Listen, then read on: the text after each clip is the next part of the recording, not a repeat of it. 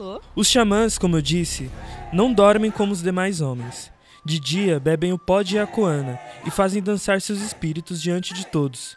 À noite, porém, os chapiri continuam dando-lhes a ouvir seus cantos no tempo do sonho. Saciados de Iacoana, não param nunca de se deslocar, e seus pais, em estado de fantasma, viajam por intermédio deles.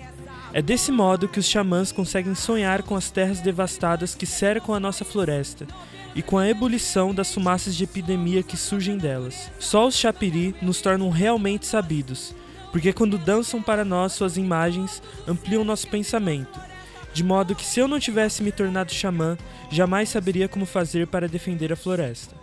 Oi, eu sou a Tayane. Oi, eu sou a Karen. Somos estudantes do Instituto Federal de São Paulo, no campus de São Miguel Paulista. A citação anterior, lida por Vitor Moraes, se encontra no livro A Queda do Céu. Trata-se das palavras do Davi Copenaua. Talvez vocês reconheçam algumas vozes desse episódio. Começamos essa série em 2021 e agora daremos continuidade nesse projeto com a segunda temporada, analisando o pensamento filosófico de vida e obra de Ailton Krenak e Davi Copenaua.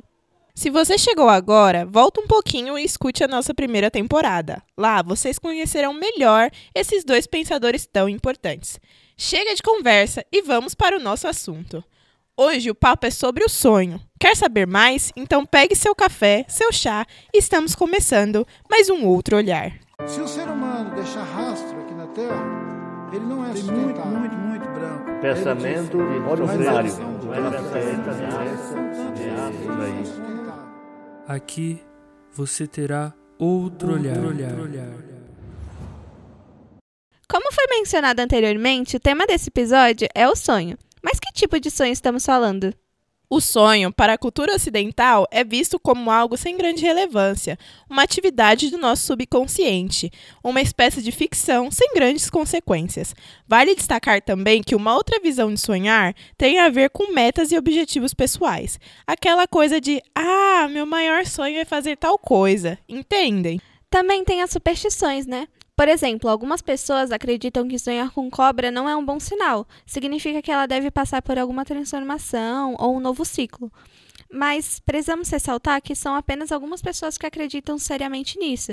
E é claro que tudo é pautado no senso comum. Mas para os Yanomami, é, essa realidade é diferente, já que o sonho ele vai além e ele é o principal meio de comunicação com seus xamãs e com seus ancestrais, ao utilizar o pó de.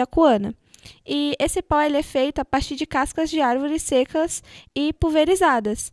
E os xamãs eles se conectam com suas entidades e recebem conhecimento e as informações dela que transmitem para o seu povo depois do seu uso. Vocês lembram do trecho inicial?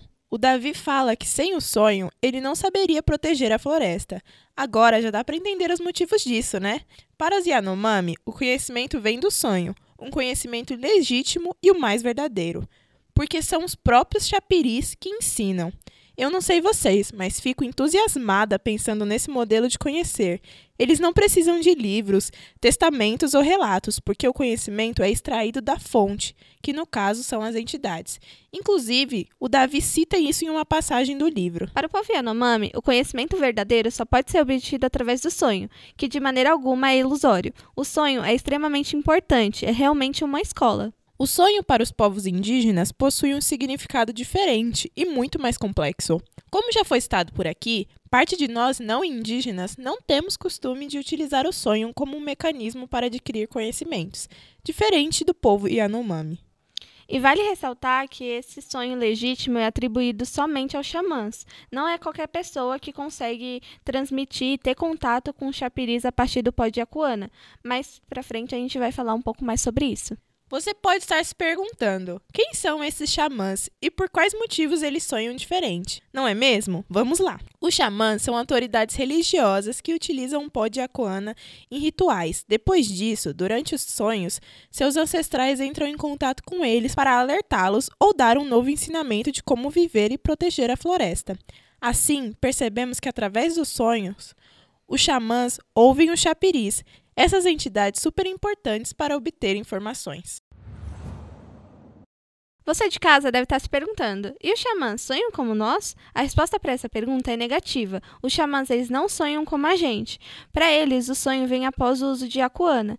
Isso significa que ela é utilizada com o objetivo de entrar em estado xamânico e assim ter contato com seus chapiris.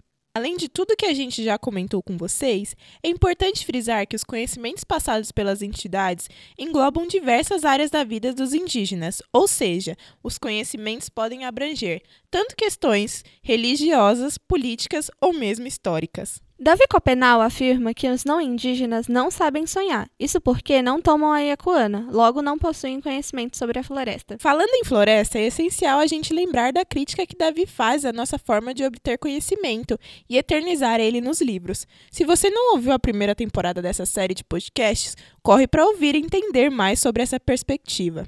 Dando continuidade, Copenau enfatiza que o sonho é produtor de sabedoria e ele revela a verdade sobre o mundo, os modos de vida e principalmente a proteção da floresta. Logo, podemos notar que o xamã exerce um papel semelhante ao dos livros, isto é, transmite informações antigas para auxiliar a vivência de seu povo. Uma grande questão é: será que os habitantes que não são xamãs sonham igual a eles? Bom, o sonho dos xamãs é diferente dos sonhos dos habitantes comuns, pois os indígenas, que não são entidades religiosas, possuem outras necessidades e cumprem outros papéis dentro da comunidade. Podemos notar isso a partir do trecho a seguir. Os homens comuns são diferentes.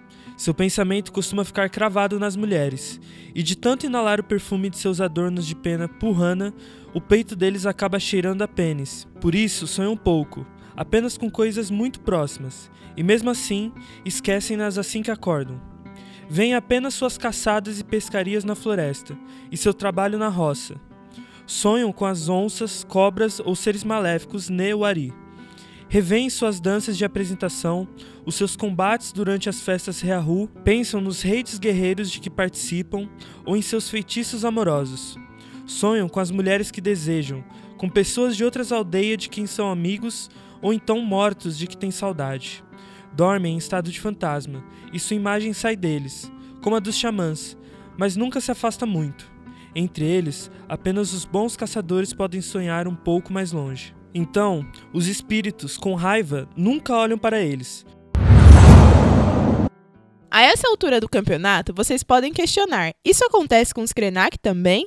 E a resposta vem de um trecho retirado do livro Ideias para Adiar o Fim do Mundo, de Ailton Krenak. Ele não escreve muito sobre os sonhos em suas obras. Devido a isso, trouxemos a síntese desse tema segundo o livro dele. O sonho também é uma instituição de aprendizado.